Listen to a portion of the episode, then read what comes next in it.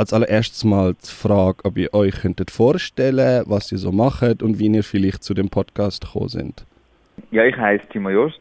Ich ähm, bin Sozialarbeiterin und bin so eigentlich auch, sind wir auf die Idee gekommen, den Podcast zu machen. Wir arbeiten in der Männer- und Täterberatung. Ähm, und darum setzen wir jeden Tag mit den Themen Männlichkeit und Geschlecht beruflich auseinander, aber natürlich auch privat. So sind wir eigentlich darauf gekommen, dass wir einfach das Thema mehr wollen, öffentlich irgendwie zeigen und darüber reden. Darum haben wir den Podcast gestartet. Meine erste Frage wäre, könnt ihr ganz kurz einer von euch das Konzept vom Happy Land erklären? Ja, ich kann das verbinden mit der ersten Frage. Also, du musst halt, ich bin auch Sozialarbeiter, äh, befasse mich eben beruflich und auch an der Uni studiere Gender Studies zum Thema Männlichkeit. Und genau, es geht, Happy Land ist eigentlich so der Inbegriff vom Selbstverständlichen, von all dem, wo man, wo ich als Weisse Cis man mich gar nie fragen. Zum Beispiel eben, nach, äh, wenn ich heimlaufe, habe ich nicht Angst, dass mich jetzt jemand angreift ich mit äh, sexuellem Übergriff. Genau. Und, und gewisse Sachen von Diskriminierung, die habe ich gar nicht auf dem Schirm. Also das, das, das kann ich eigentlich nur erfahren über andere. Das Happy Land heisst eigentlich, ich muss mit ganz viel Scheiß, wo andere sich müssen auseinandersetzen, muss mich gar nicht auseinandersetzen. Der Grund ist, dass ich in einem Körper geboren bin worden, wo man, wo, wo man männlich liest, eben der Inbegriff von weißen macht. Also ein bisschen so der Vergleich zu den Teletubbies, wo ich, äh, juhui, jupidu, der Trauke, was natürlich nicht heisst, dass man als weißer Cis auch Probleme haben dass man auch Schwierigkeiten haben dass man auch, auch die ganze Palette von den Menschengefühlen auch erleben. Das heisst natürlich nicht, aber mit gewissen Sachen erlebt nicht. Die nächste Frage kommt dann auf die zwei Folgen vorher, weil ich habe, eben wenn man sie so, wenn man die so back-to-back -back lost, dann, also ich hatte den Eindruck bekommen, die zwei, also der Andrew Tate und der Jordan Peterson, das sind die zwei äh, Männer, um, um die die Folge gönnt, äh, dass sie so ein bisschen wie so die Gatekeeper von dem Happy Land sind.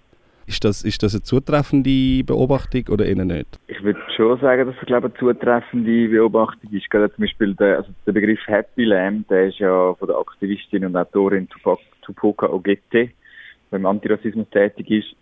Und es ist ja sehr oft, dass gerade irgendwie Jordan Peterson oder Andrew Tate, es ist äh, oft auch ein Kampf gegen Aktivistinnen oder gerade auch feministische Aktivistinnen, werden im Internet von diesen Männerrechtsgruppen enorm angegriffen und verfolgt und belästigt. Ich glaube, da kann man schon fast ein bisschen von einem offenen Kampf reden. Und in dem Sinn fungieren die zwei vielleicht noch, ich weiß nicht, Gatekeeping, könnte man sagen, ja, vielleicht, sicher, aber ich glaube fast mehr, sie ermöglichen, dass dass es die Tor weiterhin soll geben und, und, und, und sind eigentlich wie Scharen hinter sich bilden von Männern, wo sich sehr stark dafür einsetzen, dass die hierarchisierte Weltordnung weiter besteht.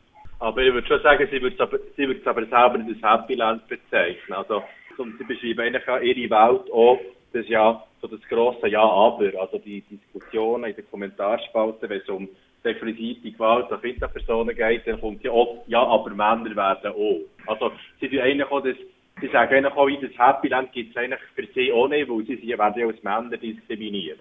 So, das würde ich noch wie als Einwurf machen zu, der, zu dem Bild, das du zeichnest. Ich habe eben immer das Gefühl, es geht so um, man tut ja schon auch immer zurück denken an eine Welt, wo, wo für in ihren Augen noch quasi alles in Ordnung war. Mhm. Ja genau, die Hierarchie, die sehr viel mit Kapitalismus und Patriarchat zu tun hat, die, wo man eben sagt, ja früher ist das alles besser gewesen, ist ja eine extrem partikulare Perspektive. Also es, gibt gewisse Menschen, für die ist früher vielleicht einiges besser gewesen, aber auch extrem viel für die ist früher auch nicht besser gewesen, oder? Aber die Menschen haben einfach keine Stimme gehabt und gewisse Leute, gewisse Gruppierungen haben heute vielleicht ein bisschen mehr Stimme und da fühlt sich irgendwie äh, privilegierte Bürgerschicht angegriffen, äh, Oberschicht, Mittelschicht, so fühlt sich angegriffen und äh, äh, ist einfach so eine Veränderung von einer Gesellschaft. Aber die Privilegierungen, also Privilegien und Diskriminierungen sind schon immer gewesen oder schon, schon, schon lange gewesen und verändert sich halt. Nein, genau, also, äh, Timo sagt, also, das Abwehrmechanismus auch extrem groß sein. Also das Backlash, jetzt Markus Söder hat in Bayern, wo die Gendersprache bietet, hat gibt andere Vorstöße, wo man wirklich sieht, da ist etwas auf dem Tisch. Man kann sagen, gut, Gendersprache sollen doch die, die weiss, sollen es machen, die anderen lassen es oder nein, man will sogar verbieten, wo irgendwie das mega aufgesogen ist, genau mit diesen Abwehrmechanismen, dass die Sachen aufgehen, die aber schon immer da waren. Ihr arbeitet ja auf, äh, als SozialarbeiterInnen. Ähm, wie fest sind ihr mit diesen beiden Figuren oder wie fest sind ihr in Kontakt gekommen mit, mit diesen Denkweisen, die dann auch speziell auch auf die zwei ansprechen? Ja, also ich hatte das Erlebnis in der Schulklasse, wo es um das Thema Gewalt ist gegangen, ähm, ein Workshop zu häuslicher Gewalt, sexualisierter Gewalt.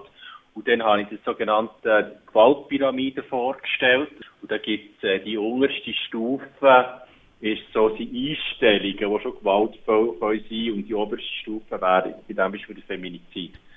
Und dann habe ich als Beispiel gebracht, ja, dass ähm, Aussagen, also eben so stereotype Aussagen, misogyne Aussagen, die sind auch schon, die sind Gewalt. Und die sind auch in dieser untersten Pyramide zu verordnen. Und habe dann als Beispiel der Andrew Tate genannt. Und dann hat es eine kleine, also eine Gruppe gegeben von Jungs in einer Klasse, die so, oh yeah, Andrew Tate, wo so kleine, fast, äh, jubelt. Wie alt sind die gewesen? Die waren in der 9. Klasse. Gewesen.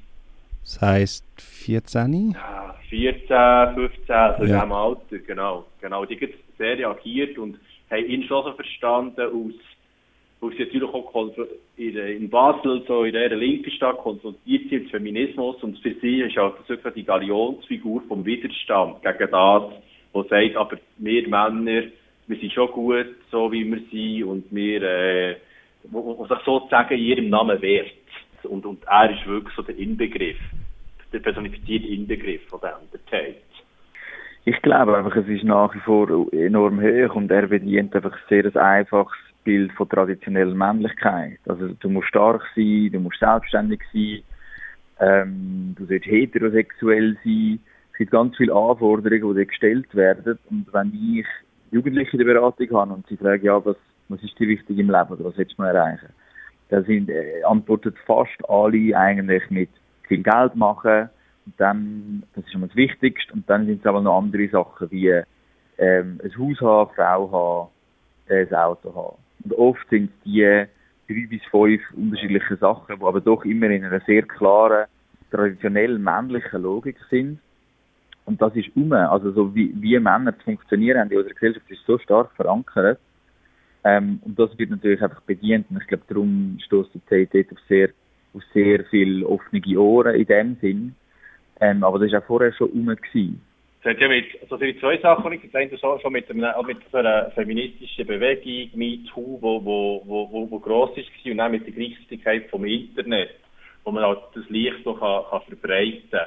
Also, wo man eben dann, äh, den Zugang schon hat, äh, 11-, 12-jährigen Zugang hat zu diesen Medien und er dann dort gesehen wird. Oder? Das ist etwas, was wirklich jetzt so in meiner Jugend hat es gefällt, dann hast du, hast den Zugang nicht gehabt. Das sind die zwei Aspekte, die zusammenkommen, die so einen riesen Impact haben. Aber wie gesagt, wie, wie Timo sagt, nichts Neues zeigen, sondern einfach in einem, in einem viel größeren Ausmaß, wo das Internet es auch viel besser kann streuen über die ganze Welt. Ja, ja, und gleichzeitig eben, ich finde, es ist kein, kein Randphänomen. Eben jetzt, wenn zum Beispiel homonegatives Verhalten an Schulen anschaut, dann sind wir bei über 80 Prozent von Personen, die das zeigen oder, oder nicht darauf, nicht, nicht einordnen, darauf reagieren. Das ist wie so das Klima, wo, wo traditionelle Männlichkeit schafft, das ist enorm präsent.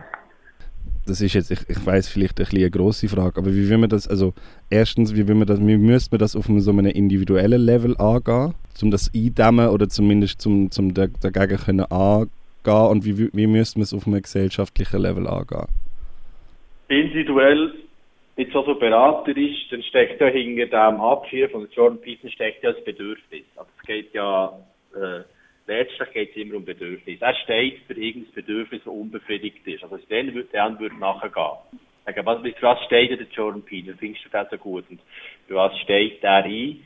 Und jetzt gesellschaftlich finde ich schon, dass man erstens mal die, also auch in den Schulen oder dass man die Gesellschaft sieht, dass wir das nicht tolerieren und dass wir eben wirklich auch den Gewaltbegriff so weit haben, dass wir schon anfangen, dass misogyne Aussagen, die der Tate und Peterson machen, nicht tolerieren und sagen, das ist Gewalt und dort eine klare Kante zeigen. Das wären jetzt so kurz die zwei Ebenen, wo, wo, wo ich, also Reaktionen auf diese zwei Ebenen, die ich sehe. Ja, ich würde das, ich hätte genau gleich geantwortet. Ich finde, das Persönliche, es muss Verstehen im Vordergrund sein und dann kann man zusammen Weg suchen, wenn man weiß, um was es geht. Und gesellschaftlich unbedingt klare Kante zeigen. Wir müssen uns positionieren zu Sachen, die schlussendlich auch ähm, häufig dann auch antidemokratisch werden, finde ich, dass Politiker innen sich öffentlich zur Männlichkeit positionieren, ist einfach nach wie vor ausstehend. Und ich finde, wie dort müssen wir als, als Gesellschaft schon noch mehr Haltung bekommen und dann aus der heraus sehr klare Kante zeigen. Und eben in einer Schule heißt es nicht einfach, ja, das ist nicht okay, wenn du das sagst, sondern das, was du machst, das ist Gewalt wegen dem und dem Grund. Also das natürlich auch aufzeigen, aber es hat ja, es ist eine gewaltvolle Logik und es ist nicht einfach nicht okay. Also dort sehr transparent sein und mit einer klaren Kante. Ich eins hat Christina Klein mit in einem Interview in der WhatsApp gesagt, der letzte Satz, feministische Männer machen endlich mit, also, dass man sich wirklich positioniert, dass man sich einerseits mit Privilegien auseinandersetzt, mit einer Selbstverständlichung, aber dass man wirklich rausgeht und, und wirklich dort, ich kann nicht nur der ähm, einmal Feminist-Button ansteckt, das Problem ist gelöst, sondern dass man sich wirklich zeigt und positioniert, auch gegen die anderen, gegen die anderen Männer, gegen die Jordan Peterson, Andrew Tate Männer, sage ich.